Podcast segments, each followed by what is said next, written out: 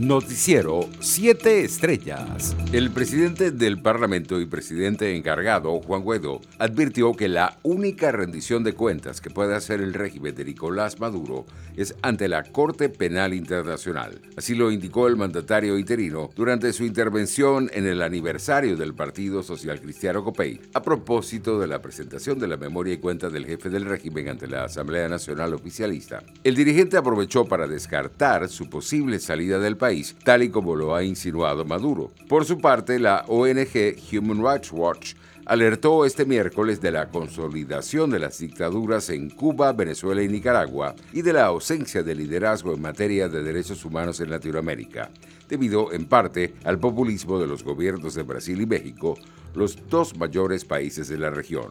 La organización con sede en Nueva York presentó hoy su informe anual en el que repasa la situación de los derechos humanos en el mundo, que han vivido un 2020 muy complicado. En otras noticias, la vicepresidenta del régimen, Delcy Rodríguez, aseguró este miércoles que la economía venezolana sigue muy afectada y que en este 2021 se trabajará en reforzar el círculo virtuoso de ingresos al país.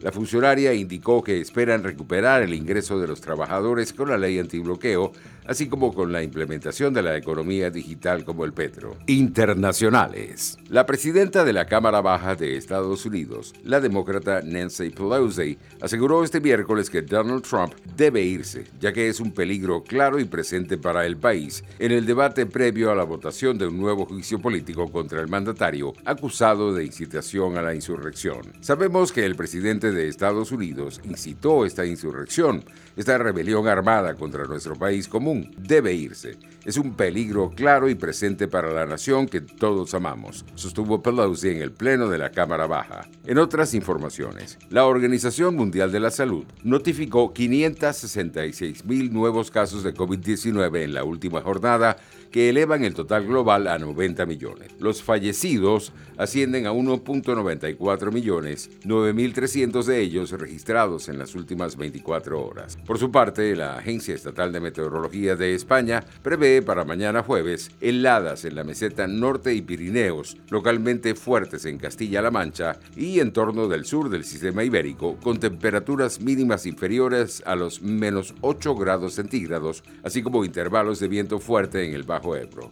Predominará el cielo despejado en gran parte del país, excepto en el extremo norte peninsular, donde aumentará la nubosidad durante la jornada. Economía. La presidenta del Banco Central Europeo Christine Lagarde, pidió este miércoles una regulación global del Bitcoin por tratarse de un activo altamente especulativo que en ocasiones sirve como un negocio divertido. El valor de la criptomoneda de referencia alcanzó el pasado viernes su máximo histórico, rozando los 42 mil dólares, tras una tremenda escalada de valor en 2020 que ha dado paso a fuertes subidas y bajadas en los últimos días hasta situarse en los 34.346 dólares este miércoles. Los precios internacionales del crudo retrocedían levemente en horas de la tarde. El WTI de referencia en Estados Unidos se cotizaba en 53 dólares con un centavo el barril, mientras el Brent se ubicaba en 56 dólares con 12 centavos. Deportes. El serpentinero venezolano Carlos Carrasco fue presentado por los Mets este martes,